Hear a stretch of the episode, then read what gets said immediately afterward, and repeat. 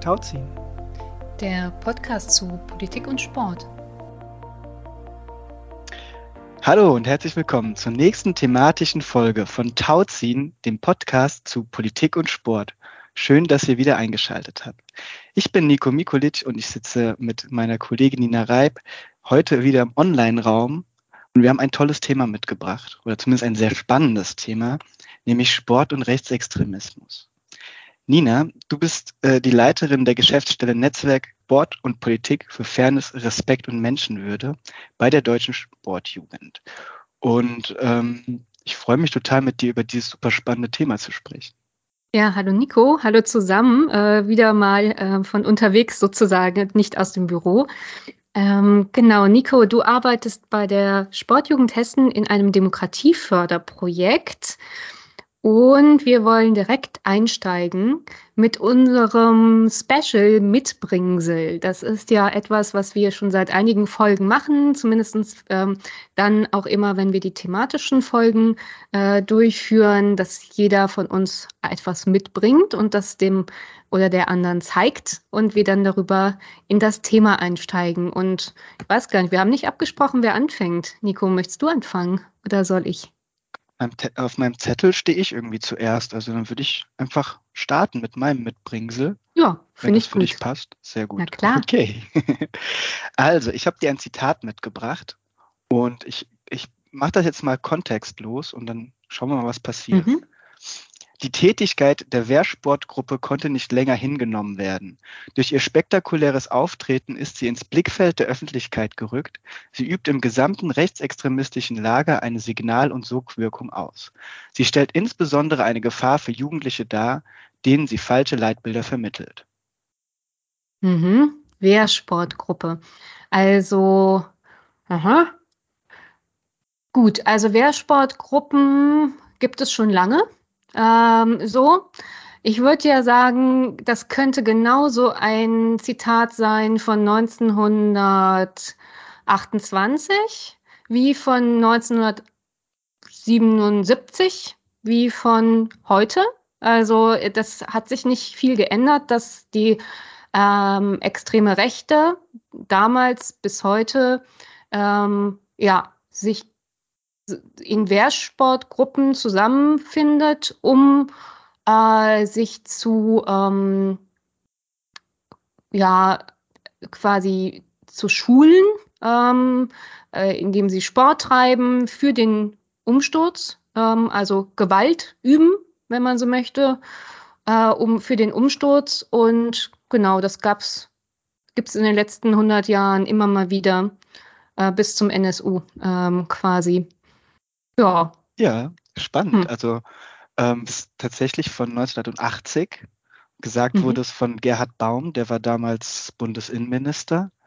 Und diese Wehrsportgruppe hatte auch noch einen Zusatz, das war die Wehrsportgruppe Hoffmann. Mhm. Ähm, von der hast du ja vielleicht schon mal gehört, wahrscheinlich genau im Zuge auch des, ähm, des Oktoberfestattentats äh, und anderer äh, Umtriebe. Und das Spannende, was ich auch an dem Begriff Wehrsport finde. Also, ne, dass der Sport ja eingewoben mhm. und ähm, dient, glaube ich, an verschiedenen Stellen, also auch erstens, um zu kennzeichnen, hey, wir bewegen uns hier und, und machen gemeinsam Sport, also als, als Werbeträger vielleicht für äh, Gleichdenkende, aber auch, finde ich, als, und dann gehe ich gleich zu dir über, so als Verharmlosungsinstrument. Mhm. Ne? Weil, ja, die machen halt nur Sport, könnte mhm. man ja meinen.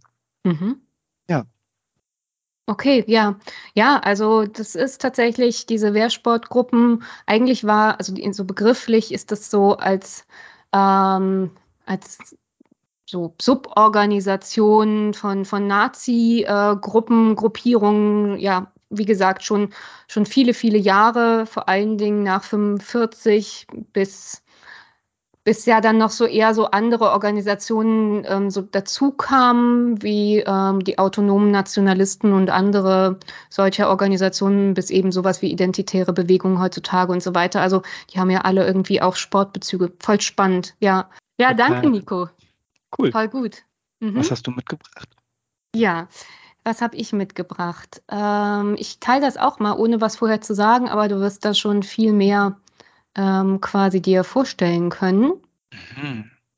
Okay, also das sehe ja jetzt ich und unsere Zuhörer natürlich nicht, ähm, aber wahrscheinlich finden Sie es dann in den Show Notes nach der Folge. Ähm, das ist eine Pressemitteilung ähm, zu, mit dem Titel Verbot einer Kampfsportveranstaltung. Und der Text beginnt dann äh, damit, dass dort steht, das Verwaltungsgericht hat eine Klage gegen das von der Stadt Ostritz verfügte Verbot der Kampfsportveranstaltung Kampf der Nibelungen abgewiesen. Und der Kampf der Nibelungen, von dem haben vielleicht auch schon einige von unseren ZuhörerInnen gehört. Es ist eine, eine rechte Kampfsportveranstaltung, die eine große Strahlkraft hat in der Szene, die es schon viele Jahre gibt. Ähm, und gegen die in den letzten Jahren dann aber auch massiv vorgegangen wurde, eben über, über Klagen, über ähm, auch äh, Durchsuchungen, die äh, dann stattgefunden hat bei den VeranstalterInnen.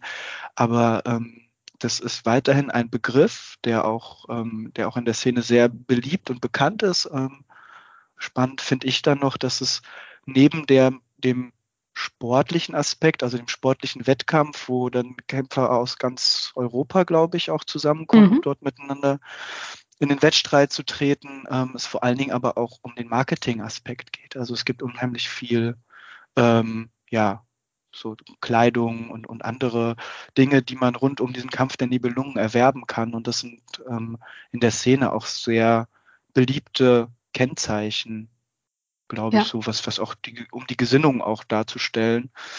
Und bei diesen Veranstaltungen geht, also sind auch ganz klare politische und eben rechtsextreme und rechtspopulistische Botschaften, die da vertreten werden. Ja, was, was interessant ist, also du hast ja eben das Wirtschaftliche angeteasert.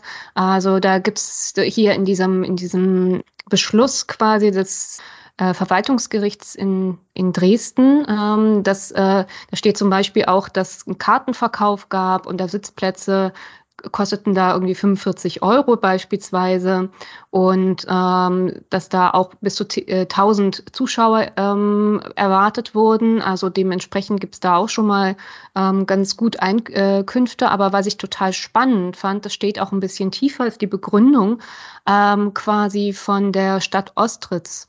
So, also ähm, die hat ja begründet damals, warum sie äh, diese Veranstaltung, diese Kampfsportveranstaltung äh, verboten hat. Ähm, und auf dieses, dieses Verbot quasi, ähm, da gab es jetzt eine Klage. Und das war jetzt ähm, eben der Grund, warum es ähm, eben diese Verhandlung vor dem Verwaltungsgericht gab. Und diese Klage wurde abgewiesen. Also das Verbot der Kampfsportveranstaltung ähm, ist stattgegeben worden. Und die Stadt hat damals begründet, ähm, einmal Gefahr für öffentliche Sicherheit und Ordnung. Das ist jetzt erstmal irgendwie auch nachvollziehbar, aber äh, und da zitiere ich jetzt, die geplante Veranstaltung habe entgegen der öffentlichkeitswirksamen Darlegung des Klägers keinen Sportcharakter. Sie stehe vielmehr im Dienst der rechtsextremen Kampfertüchtigung ähm, und dann geht es dann weiter, Durchsetzung zum Beispiel politischer Ziele. Und das fand ich total spannend, dass also die Stadt erklärt hat, ähm, dass das kein Sportfest ist, im Sinne von Sportfeste, wie wir sie so kennen, sondern dass es eine klare ähm, politischen, im klaren politischen Ziel, ich sage jetzt mal, das hat sie nicht so gesagt, aber ähm, gewaltbereiter Widerstand und Umsturz ähm, gab. So, und das fand ich tatsächlich ganz interessant, dass das ähm, so von der Stadt sehr deutlich benannt wurde. Das ist total äh, spannend, der Hinweis, weil es ja ganz oft auch so ist, dass ähm, ja auch schon seit vielen Jahren versucht wird, ähnliche Veranstaltungen immer wieder zu verbieten. Das funktioniert auch sehr oft oder auch Hallen gar nicht erst zu vermieten. Und dann geht es eben sehr oft um den ja um so ordnungspolitische oder Sicherheitsaspekte, aber mhm. nicht um so, ein, so, eine inhaltliche Darstellung, mhm. was da, ne, das, das dann finde ich sehr interessant, also weil das, weil ich sonst oft mitkriege, dass es wirklich eher um sowas geht wie, es gibt nicht genug Ordner oder ähm, ja. äh, irgendwelche Sicherheitsmaßnahmen können nicht eingehalten werden. Da werden, wurden früher oder oft auch weiterhin wahrscheinlich so Schlupf, nicht Schlupflöcher, aber andere Gründe gefunden, um die Veranstaltung zu verbieten. Und da ist jetzt ein ganz klares, also da geht es ja ganz klar um die politische ähm, äh, Schlagrichtung dieser Veranstaltung. Ja. Oder ja, die Zielsetzung, die dahinter steckt. Ja. Ne? Also gerade vom Kampfsport. Also das fand ich jetzt auch äh, total spannend und ähm, also vielleicht nur der Vollständigkeit halber.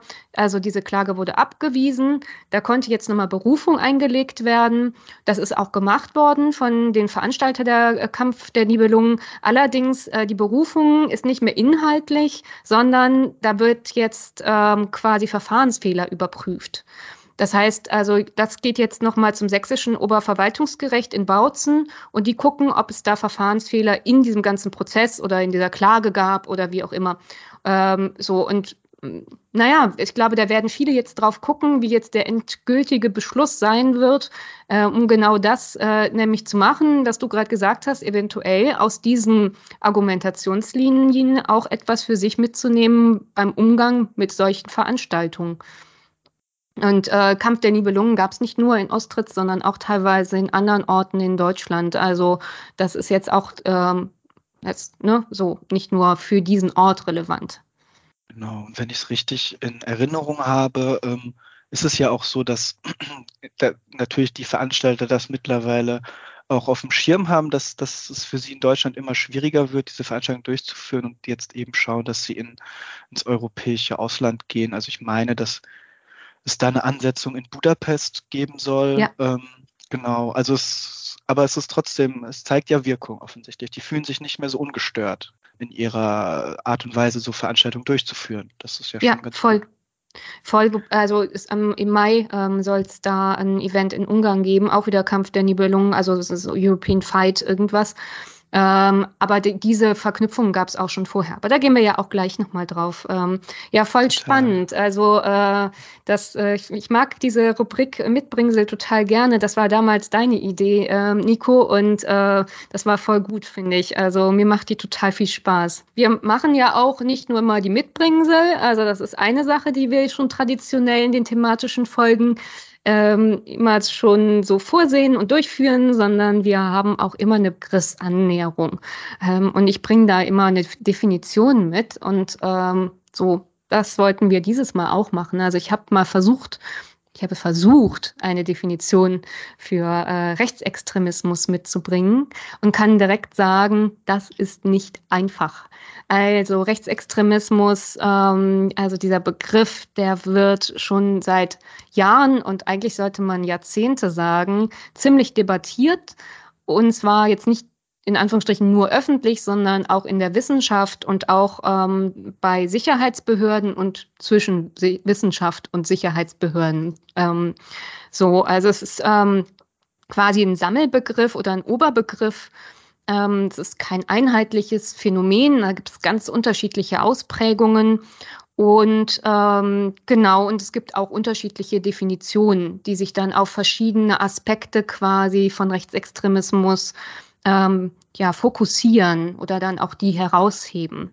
Ich würde aber sagen, äh, im Kern bei den meisten dieser Definitionen ähm, wird hervorgehoben, dass die Ideologie, also Rechtsextremismus als eine Ideologie, dass diese Ideologie Folgendes propagiert. Also die Rechtsextremen ähm, sind der Meinung, dass es eine soziale Ungleichheit von Menschen gibt. Und diese soziale Ungleichheit ähm, ist rassistisch oder ethnisch bedingt. So ist das, das ist ihre Meinung. Also im Prinzip ähm, lehnen sie das Gleichheitsgebot ab, was ja zum Beispiel Teil der Menschenrechte ist oder des Grundgesetzes. Und Ziel ist eine ethnische Homogenität von Völkern. Ähm, so. Das sind ja alles schon so Dinge, die hat man schon mal gehört. Ähm, das war auch im Kern quasi ähm, unter anderem ein Ziel, sehr deutliches Ziel im Nationalsozialismus, aber das ist auch immer noch so. Ähm, da geht es also auch, um so einen Nazi-Begriff zu nennen, einen rechten Begriff, um die Volksgemeinschaft. Und im Prinzip heißt das auch wiederum, wenn es eine Volksgemeinschaft gibt, dann gehören einige dazu und andere werden ausgeschlossen. Das ist so ein ziemlich klares Prinzip. Und natürlich wird auch klar die Demokratie abgelehnt. Also auch das gehört äh, zum, ähm, zum Rechtsextremismus als Ideologie. Und auch ein bisschen, was wir eben schon in den Mitbringseln in beiden gehört haben, dass es auch immer eine gewaltvolle Ideologie ist. Also das Ziel ist der Umsturz des Systems, des bestehenden demokratischen Systems. Und wie will man das erreichen? Durch Gewalt. Also es ist ähm, immer in dem Zusammenhang. Und das sagt so etwas wie Wehrsportgruppe und das sagt so etwas wie Kampf der Nibelungen auch schon ziemlich gut. So. Genau. Und ähm, sozusagen, da gibt es noch weitere äh, Bestandteile der Ideologie, zum Beispiel ähm, diese ganzen Unterbestandteile von gruppenbezogener Menschenfeindlichkeit. Um nochmal auf diesen Gewaltaspekt einzugehen, damit diese Gewalt auch ausgeführt werden kann, müssen eben Gruppen beschrieben werden, die weniger wert sind und mhm. über dieses, das ist was, was du ja auch gesagt hast. Also wenn Menschen als weniger wert angesehen werden, dann können, kann denen auch Gewalt angetan werden, bis hin zu Vernichtung. Ähm, und dieses, ähm, diesen Aspekt der gruppenbezogenen Menschenfeindlichkeit, das ist ein, ähm, ein Begriff, der, der, ähm, der beschreibt, dass Menschen, die einer, eine Gruppe abwerten, also zum Beispiel Menschen, die Obdachlose als weniger wert erachten, äh, tendieren dann auch dazu, ähm, rassistische äh, Ein, äh, Ansichten zu haben oder homo- und transfeindlich zu sein. Und das, dieses, ähm, dieser Begriff wird dann eben benutzt, um das zu beschreiben, dass da diese Überschneidungen gibt auch in den, äh, in den Abwertungen. Ähm, und was, was für uns, glaube ich, auch gerade bezogen auf, äh, auf Rechtsextremismus und dann später, das werden wir in unserer Diskussion auch nochmal finden, wiederfinden, äh, sind Bestandteile eben auch äh, Nationalismus, ähm, Sozialdarwinismus, ich nenne die jetzt einfach mal, Verharmlosung der NS-Zeit, äh, dementsprechend auch Geschichts Geschichtsrevisionismus und ein Hang zu Verschwörungserzählungen oder Verschwörungsmythen. Und ähm, all diese, genau, all diese Punkte sind eben Teil eines rechtsextremen, äh, einer rechtsextremen Gedankenwelt, unterschiedlich auch ausgeprägt. Ähm, natürlich in den, manche Menschen sind auf in dem einen Spektrum äh, stärker ähm, verhaftet, andere Menschen in dem anderen. Und auf einige dieser Punkte werden wir auch noch eingehen. Ähm, insbesondere Nationalismus und Sozialdarwinismus, weil die auch stark sich im Sport teilweise wiederfinden. Mhm. Total. Und was mir nochmal wichtig ist, sind, ähm, also du hast es schon angedeutet, ähm, was so gruppenbezogene Menschenfeindlichkeit bedeuten kann und welche Gruppen sind das oder welche ähm, Bestandteile sind das? Das ist zum Beispiel Rassismus.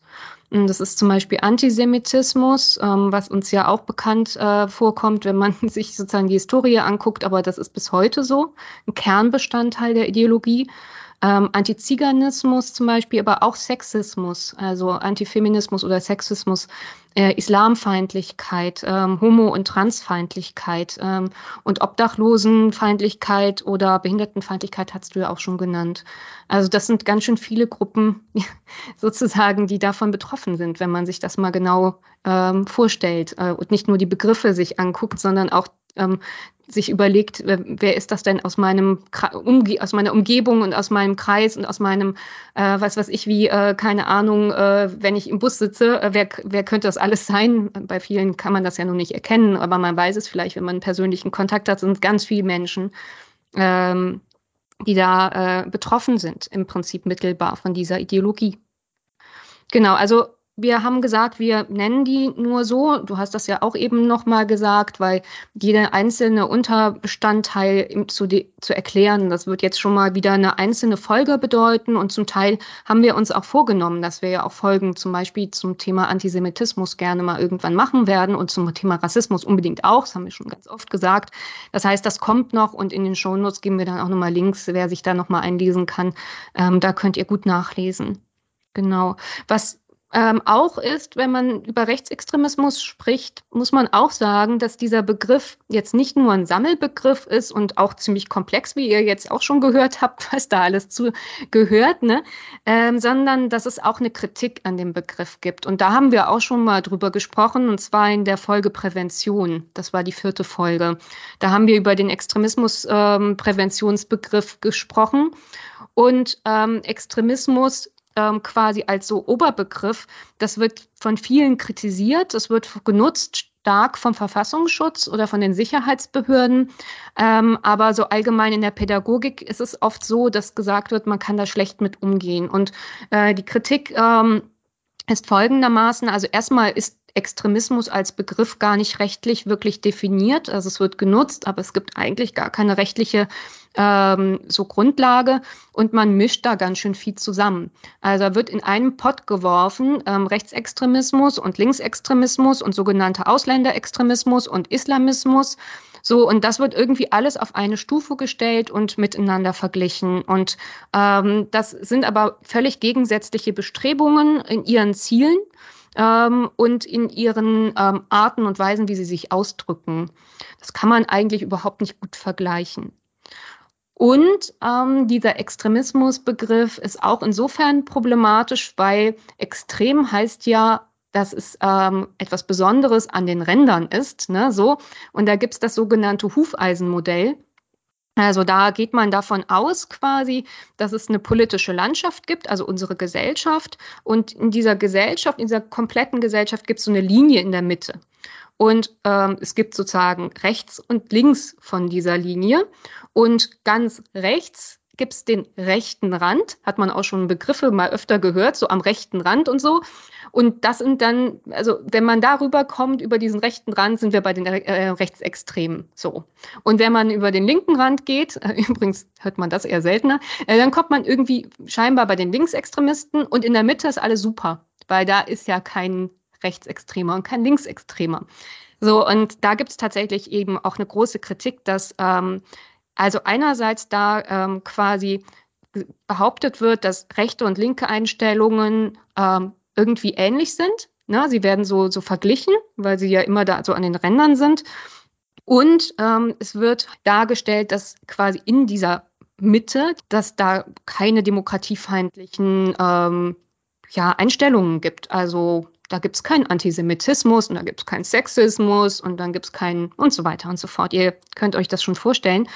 Und im Gegenteil ist es aber der Fall, also es gibt das halt in allen Teilen der Gesellschaft. Also die ähm, Bestandteile von ähm, Rechtsextremismus, von, von, diesem, von dieser Ideologie sind in der gesamten Gesellschaft überall ähm, vorhanden. Und da funktioniert es einfach nicht, diese Mitte reinzuwaschen und alles in die Ränder zu schieben. Und dann haben wir es gut in der Mitte, weil dann brauchen wir uns mit uns selber nicht auseinanderzusetzen.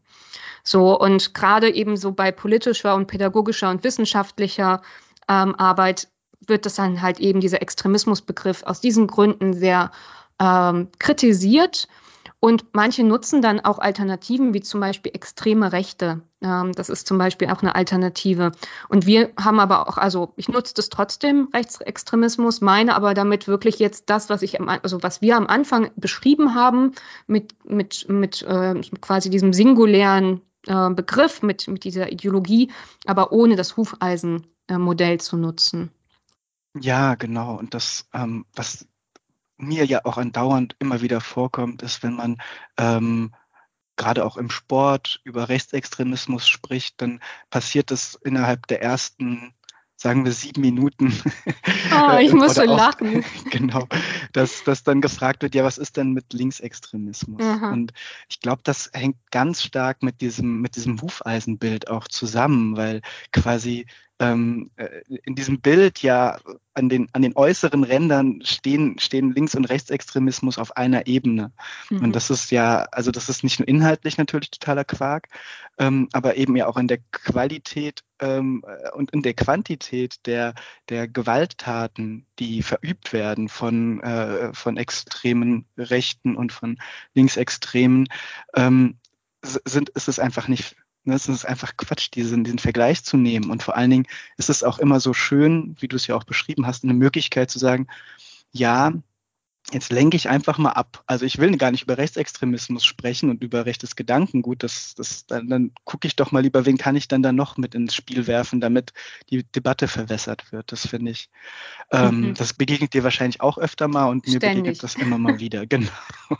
ähm, aber um das, um das jetzt nochmal auch festzuhalten, finde ich total wichtig. Und das ist ja auch eine, eine Sache, die sich erst in den letzten Jahren auch so entwickelt hat. Also das Problem des Rechtsextremismus und die, und die, ähm, ja, und die Gefahr, die von ihm ausgeht, die ist tatsächlich auch jetzt erkannt worden. Also zum Beispiel hat äh, Innenministerin Faeser letztes Jahr, glaube ich, war das ähm, auch nochmal in einem Statement ganz klar gemacht, nachdem sie äh, verschiedene Berichte und auch Verfassungsschutzberichte gesichtet hatte und eben ähm, dort eine Pressekonferenz gegeben hat, dass der Rechtsextremismus die größte extremistische Bedrohung für die Demokratie ist.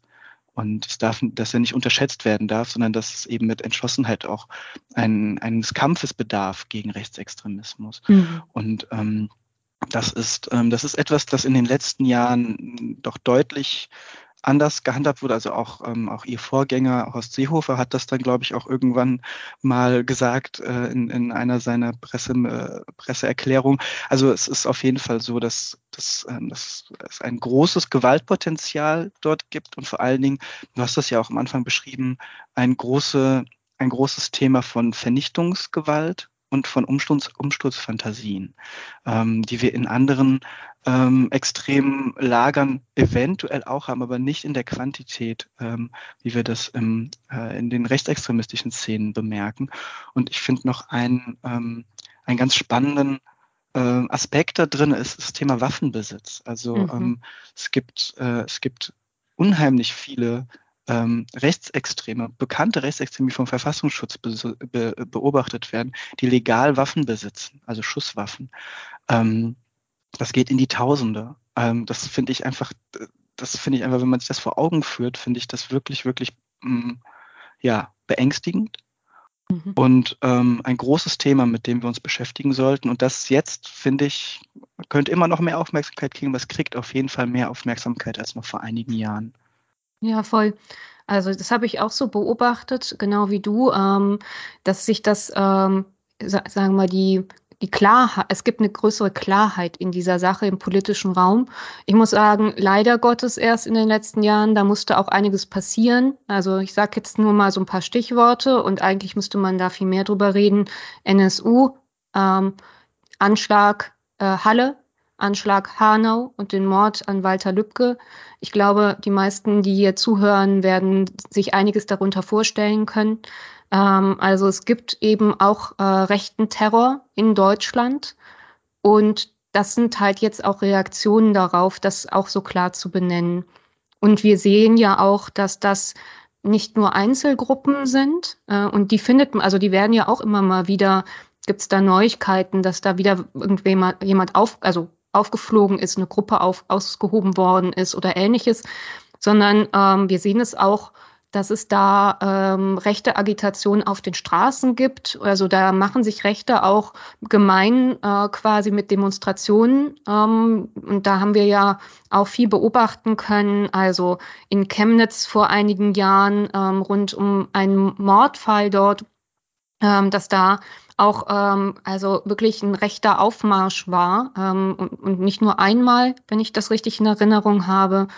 Ähm, und ähm, aber auch genauso diese Querdenken-Demonstrationen, Pegida-Demos ähm, und äh, jetzt auch teilweise zu dem Thema Energiekrise. Äh, ich will damit nicht sagen, alle, die da auf der Straße sind, sind rechts, aber die Rechten mischen da ganz ordentlich mit und die sehen da Chancen drin.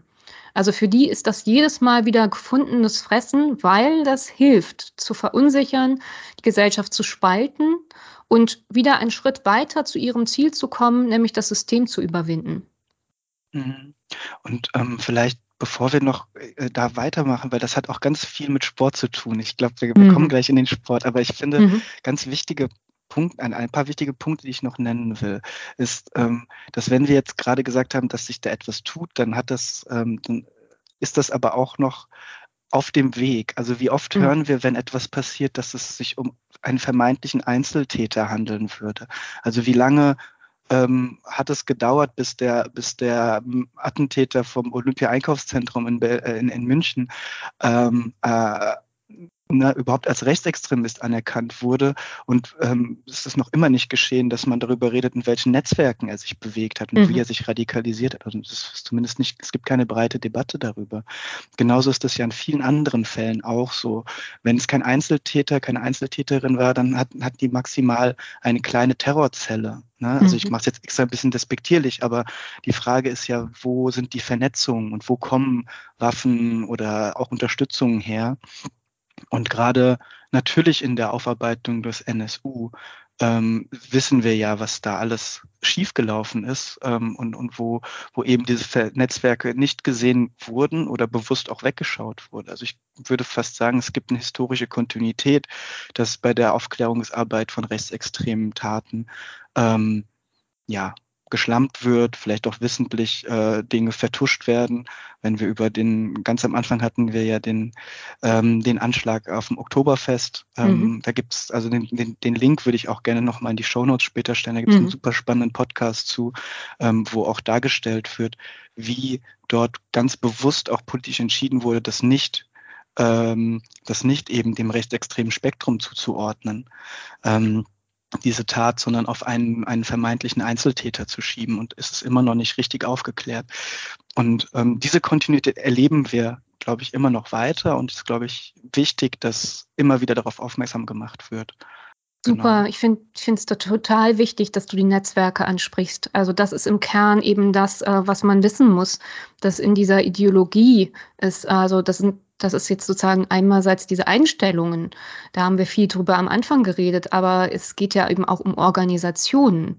Ähm, und die sind ganz vielfältig. Also da gibt es sowohl Organisationen, die eher so Presseorgane äh, sind, ähm, die dazu arbeiten, ähm, es gibt Parteiorganisationen, es gibt ähm, ja äh, sowas wie Bewegungen und AktivistInnen, es gibt auch äh, rechte ähm, Thinktanks ähm, und es gibt Jugendorganisationen. Also es, das ist wirklich ein Netzwerk, ähm, was lebt und äh, manchmal gibt es so, ähm, also es gibt Menschen, die sich da ganz doll mit auseinandersetzen, viel recherchieren und wenn man das sich dann anschaut, dann ist das ein Spinnennetz. Und das hört auch nicht auf, quasi die Ränder von dem Spinnennetz äh, in Deutschland, sondern es geht ganz stark nach Österreich. Also ganz viel von diesen, auch wie Corona, also zum Beispiel die Gründung der Basis, ne, diese kleine Partei, ich sage jetzt mal Querdenkenpartei, da gab es eine ähnliche Parteigründung kurz vorher auch schon in Österreich. Also die gucken das auch gegenseitig ab und lassen sich inspirieren. Identitäre Bewegung E, die ist ja auch in Österreich super stark, aber eben auch in Deutschland. Aber die ganze, das ganze Netzwerk quasi es geht auch durch ganz Europa bis in die USA, bis nach Brasilien, äh, also da äh, nach Russland, Ukraine auch. Also da ist in der Ukraine auch sehr schwierige äh, Geschichten mit auch rechtsextremen Kampfsportgruppen äh, und da sind die auch super vernetzt. Also da äh, können wir also echt davon ausgehen, die können das gut. Leider Gottes, das macht mir auch ganz schön Angst, auch so genauso wie diese Waffengeschichte, die du eben gesagt hast. Genau, aber wir wollen jetzt so ein bisschen, also wir tippen ja den Sport die ganze Zeit an. Also das ist ja die ganze Zeit der Subtext. Und wenn wir davon sprechen, dass äh, quasi äh, Rechtsextremismus, also beziehungsweise Teile, Bestandteile der Ideologie auch in der Mitte sind, dann sind sie natürlich auch im Sportverein und im Amateursport, also klar. Aber wir wollten jetzt trotzdem auch noch mal ein bisschen in die Tiefe gehen und so in die Lupe ansetzen und haben uns so ein paar Punkte herausgenommen also einerseits ähm, wollten wir noch mal auf den politischen Raum schauen und äh, da ähm, mal gucken. Es gibt eine demokratisch gewählte Partei im Bundestag, ähm, die aber aus meiner Sicht nicht ähm, quasi auch demokratisch äh, verfasst ist in ihrer äh, Wertehaltung, ist die AfD.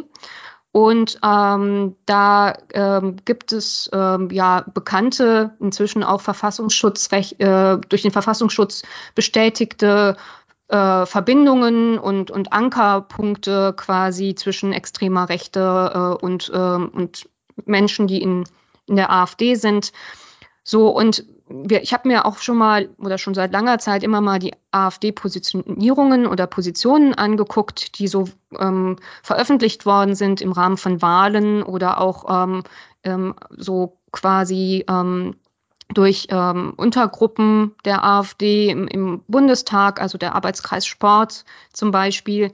Und da sind schon auch Positionen, die äh, tatsächlich sehr anschlussfähig an den organisierten Sport sind, die, weil, weil sie auch erstmal harmlos klingen. Da geht es ganz viel um sowas wie Spitzensportförderung, also Spitzensportler tragen zum Ansehen des Landes bei oder auch ein Bekenntnis zum Leistungsgedanken und ein Bezug auf die klassischen Tugenden wie Fleiß und, äh, und so weiter und so fort. Das ist aber erstmal, würde ich sagen, wenn man da jetzt nicht die rechtsextreme Ideologie hinterlegt, ähm, finde ich, ist das durchaus anschlussfähig zu ganz vielem im Sport. Und was ähm, die AfD auch gerne als Begriff immer nennt, ist die Sportnation Deutschland mit dem Ziel, möglichst bald wieder Großsportveranstaltungen in Deutschland zu machen, also Olympische Spiele. Ähm, also, aber auch das ist ja etwas, das ist ja nicht nur eine Forderung der AfD. Also das sind ja Forderungen, die haben viele. Manche sagen auch um Gottes Willen keine Olympischen Spiele mehr in Deutschland. Aber das ist ja eine Haltung, die man durchaus auch haben kann. Und die ist ja auch nun jetzt nicht irgendwie problematisch. Also problematisch sind dann halt eben eher die Menschen, die dahinter stecken und ähm, quasi die Ideologie-Ankerpunkte der Partei und der Menschen. Also da muss man einfach auch mal ein bisschen schauen, wer ist dann so in diesen Arbeitskreisen und so. Und da sind einige dabei, die auch den, dem Flügel zuzuordnen sind. Und der ist ja als rechtsextrem ähm, schon eingeordnet vom Verfassungsschutz. Und da wird auch ganz viel zum Thema Impfgegnerschaft und so weiter und so fort ähm, gepostet. Und äh, es gibt auch enge Verbindungen äh, oder Teile von, von diesen ähm, Arbeitskreis Sportmitgliedern sind auch äh, Mitglieder der jungen Alternativen. Und das ist ja auch einer, ähm, wie beim Flügel der, also die Jugendorganisation der AfD, die als Verdachtsfall geführt wird ähm, und beobachtet wird. Und was ähm, auch ähm, existiert, es ist ein Strategiepapier das heißt Strategie 2019 bis 2025, die AfD auf dem Weg zur Volkspartei. Das hat die AfD selber entwickelt. Ich würde eher mal sagen, das war nicht der Flügel, sondern in Anführungsstrichen ähm, so dieser national-konservative, liberale ähm, Part so aus der AfD. Und da in dieser Strategie geht es ganz klar um Unterwanderung von Vereinen und Verbänden. Und das ist natürlich für uns auch total wichtig, wenn wir auf Sportvereine gucken oder auf Sportverbände. Und da steht zum Beispiel, ähm, also das heißt auch Marsch durch die Organisationen. Also so wurde das auch benannt. Und welche Organisationen sind gemeint? Und ich zitiere, zu diesen Organisationen gehören Gewerkschaften ebenso wie Berufsverbände, Sportvereine, Bürgerinitiativen, Nachbarschaftsvereinigungen, Schützenvereine und Jugendgruppen. Also da gibt es ein ganz klares Ziel, was formuliert worden ist in einem Parteipapier, also äh, Sportvereine, Jugendgruppen, Schützenvereine zu unterwandern. Ähm, so, das ist ähm, genau, da, da geht es noch weiter sozusagen in die Tiefe. Aber ich glaube, viele können sich vorstellen, dass das erstmal schon eine schwierige, problematische Sache sind. Ob die das schaffen, ist eine ganz andere Sache. Ich glaube, der organisierte Sport ist so äh, autonom in der Einzelstruktur, dass so die Vereine sind so vereinzelt, äh, ne, so die haben ja jetzt, ähm, jeder arbeitet so für sich, das wird sehr schwierig sein, komplett alles zu unterwandern. Aber in, eigenen, in bestimmten Regionen kann ich mir vorstellen, dass das schon eher möglich ist. Und es wird auch zum Teil gemacht. Hm? Genau, und was ja auch eine, eine, also in dieser Strategie enthalten ist ja auch eine Normalisierung mhm. äh, zu erreichen, dieser, dieser Position, die eben ins Extreme gehen. Also wenn wir wissen, wie, wie dort aufgetreten wird, welche Themen dort angespielt werden, wie menschenfeindlich dort auch gesprochen wird, ähm, dann, dann wird versucht natürlich, indem, äh, indem eben Vorsitze in Sportvereinen angestrebt werden oder auch in anderen zivilgesellschaftlichen Organisationen, eben diesen, diesen Positionen auch einen Anstrich der in Anführungsstrichen Normalität zu verleihen und, und der Legitimität. Also das, das ähm, finde ich, das ist auch noch wichtig hervorzuheben, dass das auf jeden Fall eine Strategie ist, die von der gesamten neuen Rechten und, und der extremen Rechten ähm, betrieben wird. Und was ich noch spannend finde, mhm. dass es, dass sich in den in diesen Thesen ja auch interessant finde, was ausgelassen wird. Also welche Personengruppen überhaupt nicht angesprochen werden äh, bei, den, bei den Maßnahmen, die da gefordert werden im Sport. Da geht es nämlich kaum oder gar nicht natürlich äh, um, um Menschen, die irgendwie eine Migrationsgeschichte mitbringen mhm. oder Menschen, die ähm, die äh, eine Behinderung haben oder so, die werden eben ausgespart in solchen Programmen. Und das zeigt für mich auch nochmal ganz klar, welches Menschenbild dort, dort vorherrscht und für wen dort Programm gemacht werden soll. Ähm, dann geht es natürlich auch um den wehrhaften Körper und solche Sachen. Also auch diese Begriffe fallen ja teilweise, aber es ist eben schwierig, das auszumachen. Also da muss man sich schon mit beschäftigen. Und wenn man ähm, auf den ersten Blick darüber liest, über diese, diese Thesen oder auch andere Aussagen zum Sport, dann gibt es da viel, wo man sagt, ah ja, klar. Mhm. Ja, warum denn nicht? Also mehr Sportstätten ist ja großartig. Ja, ich würde das auch gern abschließen, nur mit einem Punkt. Es gibt ganz viele Jugendverbände ähm, und auch andere Organisationen, die haben Unvereinbarkeitserklärungen mit der AfD veröffentlicht und, und sind, sind da sehr klar. Und ähm, vielleicht erinnert sich auch noch der eine und die andere an Peter Fischer, ähm, so, äh, Eintracht Frankfurt, äh, der recht früh 2018 schon sehr klar gesagt hat, AfD-Mitglieder sind nicht Teil von der Eintracht-Familie. Ähm, da, das wurde auch sehr kritisiert, aber ich glaube, das war auch sehr wichtig, weil in das war kurz nach der Bundestagswahl 2017, wo die AfD das erste Mal eingezogen ist. Und es haben viele noch das Problem gehabt, dass sie noch nicht wussten, wie sie die AfD wirklich einordnen sollen, wie sie sich damit ähm, also umgehen sollen. Und äh, Peter Fischer hat für mich da sehr frühzeitig mutig ein Signal gesetzt, das auch diskutiert wurde. Also ob man das so aussagen kann, ob das rechtlich Bestand hat und so weiter und so fort. Also da kann man ja auch nochmal kritisch hinterfragen, aber das Signal war super wichtig und ich glaube, das war nicht nur ein Signal quasi in die Eintracht-Community rein, sondern das ging wirklich in so, auch Sportvereine in ähm, Dörfern oder Städten, die sich das angehört haben und gedacht haben, okay, ja, stimmt, wir können uns da auch ein bisschen klären oder müssen uns da klären, ähm, was, was so eine Position ähm, zur AfD betrifft.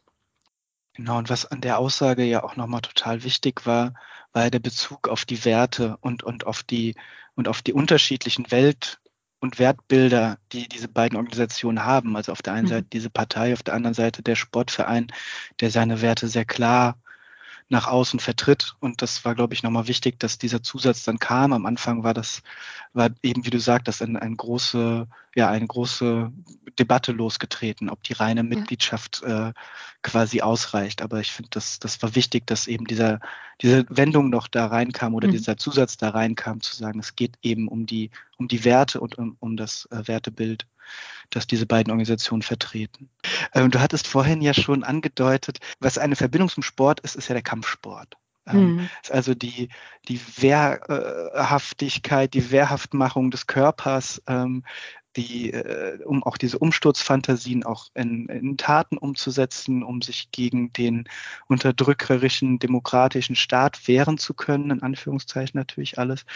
ähm, genau, finde ich meine Einstellung, die ich hier wiedergebe.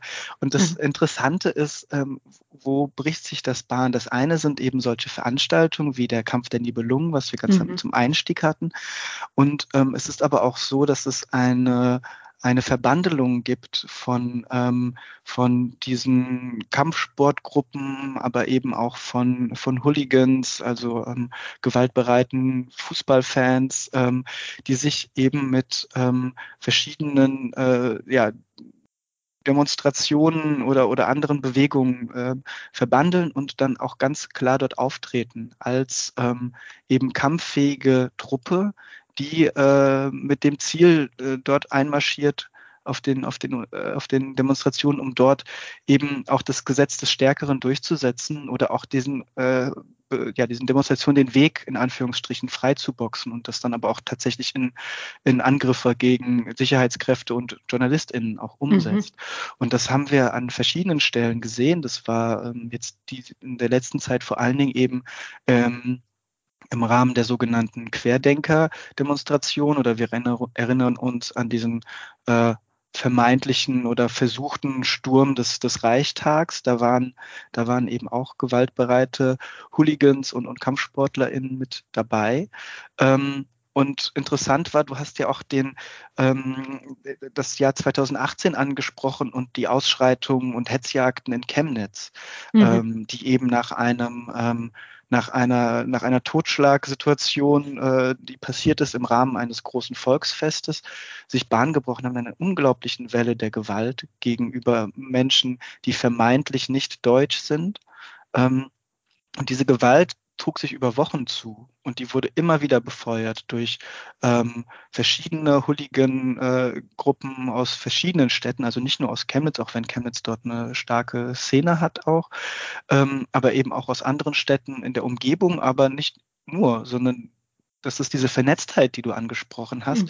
Ähm, es wurde unheimlich schnell mobilisiert und plötzlich waren Hunderte von Gewalttätern in der Stadt, die dort durch die Straßen marodiert sind äh, und Menschen angegriffen haben, ähm, äh, Geschäfte verwüstet haben und äh, eigentlich für Angst und Schrecken gesorgt haben, auf dem Rücken diese, dieser tragischen dieses tragischen Falls des, des jungen Mannes, der dort zu Tode gekommen ist der dann auch noch instrumentalisiert, also dessen Tod auch noch instrumentalisiert wurde von, das muss man auch sagen, von, von beiden Seiten äh, des politischen Spektrums, aber eben auch ganz klar von, von, der, von der extremen Rechten, um dort Gewalt auszuüben. Und das war, das war wirklich ein ganz, ganz spannender Fall. Ich würde da auch noch mal einen, einen Podcast-Link auch reinstellen zu dem Fall, weil ich finde das, ähm, finde das wirklich sehr, sehr interessant. Ähm, und da und, und dieses, da hat es sich gezeigt, dass eben ein Schulterschluss passiert ist zwischen äh, gewaltbereiten SportlerInnen und eben solchen Bewegungen wie äh, die, dem dritten Weg und weiteren Bewegungen, die aus der neuen Rechten kommen. Ähm, AfD-Menschen sind da auch vorne mit äh, spaziert. Richtig, also, richtig. Das, ähm, also es war quasi und ich möchte nochmal hervorheben, das, was du gesagt hast, es ging super schnell.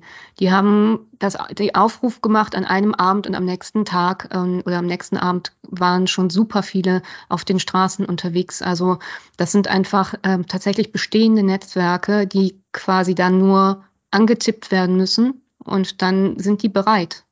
Richtig. Und das vielleicht dann noch ein Satz dazu, das wurde mhm. nämlich auch befeuert durch Ermittlungsfehler und, und Pannen und verkürzte mhm. Ermittlungen, weil unglaublich schnell auch ähm, vermeintliche Täter in, äh, prä präsentiert wurden, die, es, ähm, die dann auch am Ende ähm, ja, ver verhaftet wurden und, und sofort waren, waren Bilder und Narrative in der Welt.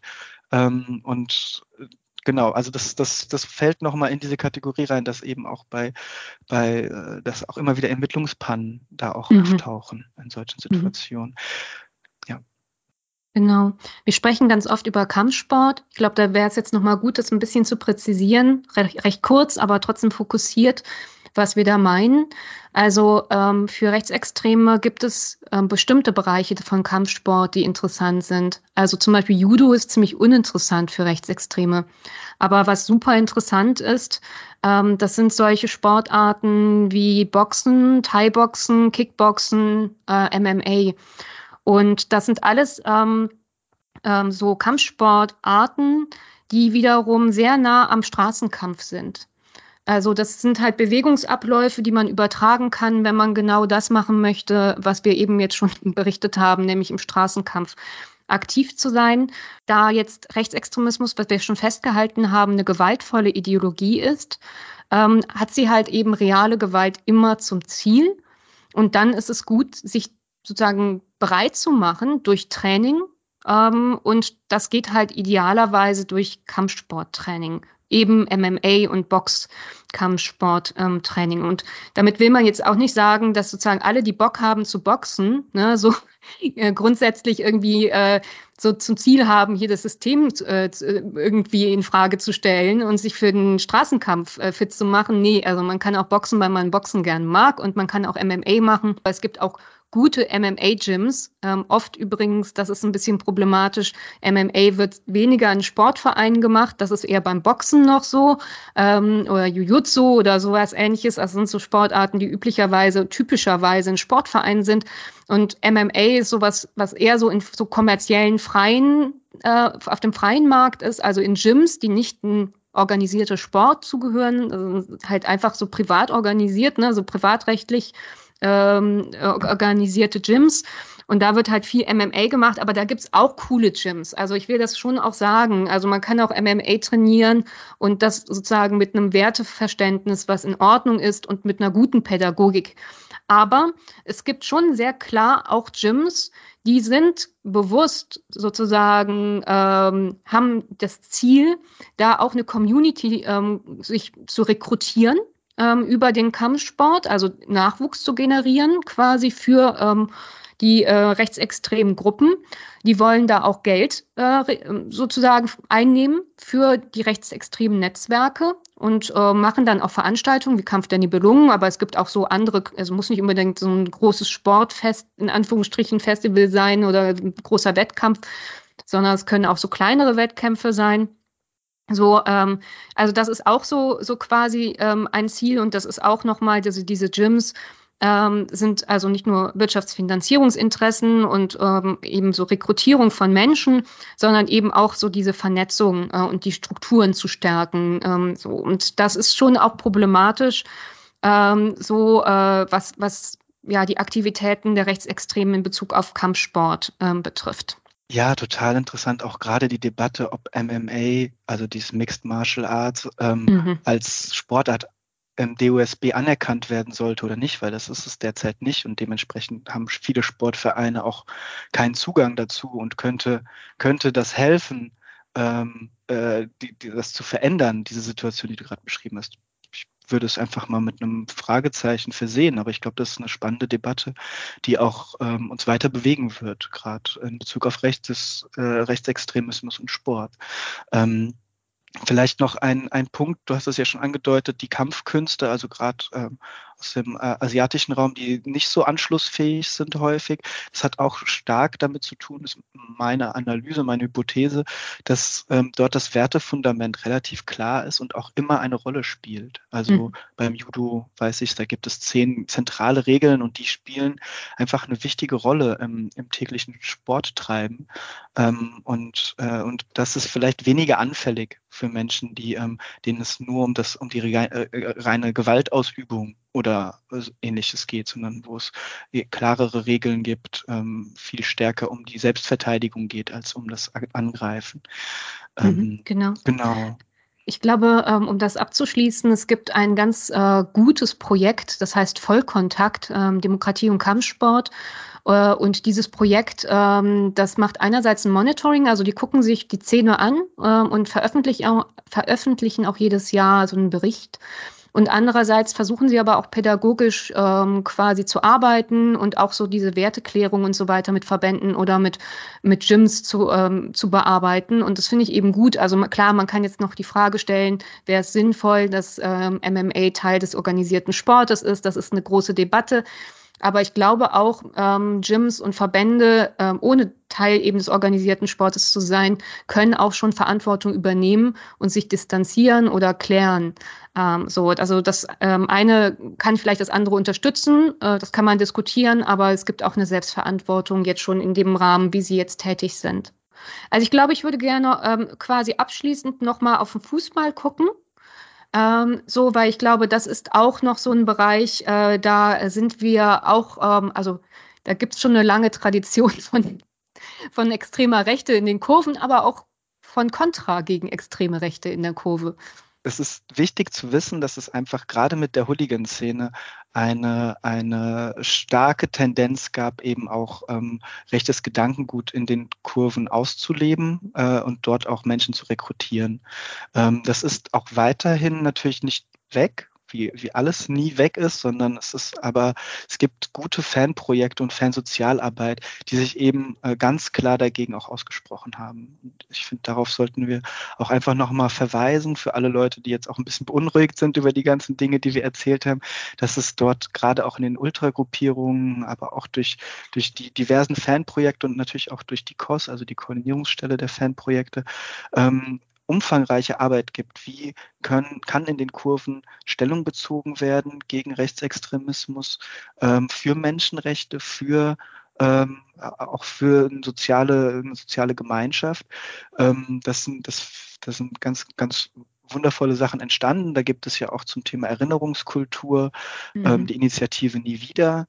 Ähm, die Machen wir mal eine eigene Folge, also nicht genau. zu, nie wieder, aber zum Thema Erinnerungsarbeit. Genau, aber da werden wir mhm. vielleicht ein paar Texte oder äh, Sätze mehr zu nie wieder mhm. sagen, aber quasi allen HörerInnen mal ans Herz gelegt, das mal mhm. zu googeln. Wir stellen es bestimmt auch in die Show Notes, also schaut da mal rein. Da passiert einfach unglaublich viel Wichtiges. Ähm, um auch diese Kontinuitäten, von denen wir gesprochen haben, zu brechen ähm, und, ähm, und eben äh, eine klare Haltung und klare Kante zu zeigen gegen Rechtsextremismus im Fußball, aber eben natürlich auch übertragbar auf andere Sportarten. Vielleicht ähm, dann noch der, der weitere Link. Ähm, es gibt ja das Bundesprogramm Zusammenhalt durch Teilhabe, ähm, bei dem es jetzt im in vielen Sportverbänden auch Projekte gibt, die genau dieses Thema auch bearbeiten, Beratung rund um ähm, Rechtsextremismus im Sport, aber eben auch andere diskriminierende Verhaltensweisen.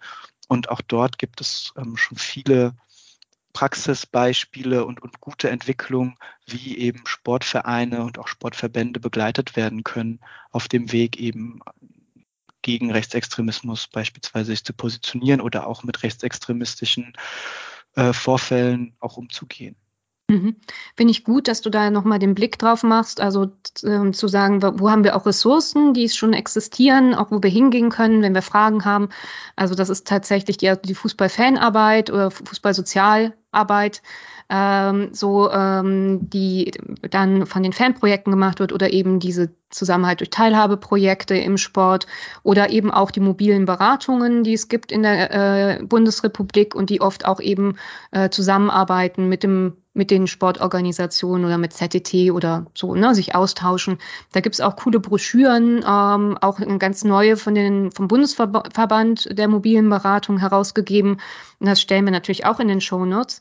Ähm, ich glaube, was, was wichtig ist, ist äh, zu sagen, also äh, Nazis in den Kurven gibt es immer noch. Also da gibt's auch jetzt nochmal eine Sport Insight ähm, Doku ähm, quasi über dann ähm, äh, zum Beispiel Essen oder Ulm. Also da ist auch äh, ganz schön viel los und die sind auch ganz schön dabei zu überlegen, wie kann man jetzt damit umgehen und so weiter und so fort. Oder bei einem DFB-Pokalspiel ähm, von SV Waldhof, ähm, da ist zum Beispiel auch ein Nazi-Hooligan gedacht worden ähm, vom Stadionsprecher. Also das ist alles nicht weg. Ne? So, aber was, ähm, glaube ich, wichtig war in den letzten Jahren, äh, ist, dass die, ähm, dass die Zugänge in den Stadien nochmal anders gemacht worden sind. Also durch die Arbeit der Ultras, ähm, dass da auch trotzdem sich wieder Frauen reintrauen in die Stadien und auch Lust haben, ähm, Spiele zu besuchen. Und so werden die Stadien halt bunter. Und dann äh, ist halt eben so eine, so eine Nazi-Hooligan-Szene äh, ist halt eben im Verhältnis kleiner und das ist halt wichtig, also so gegenzuhalten. Und ich glaube, das kann man schon, schon gut sagen.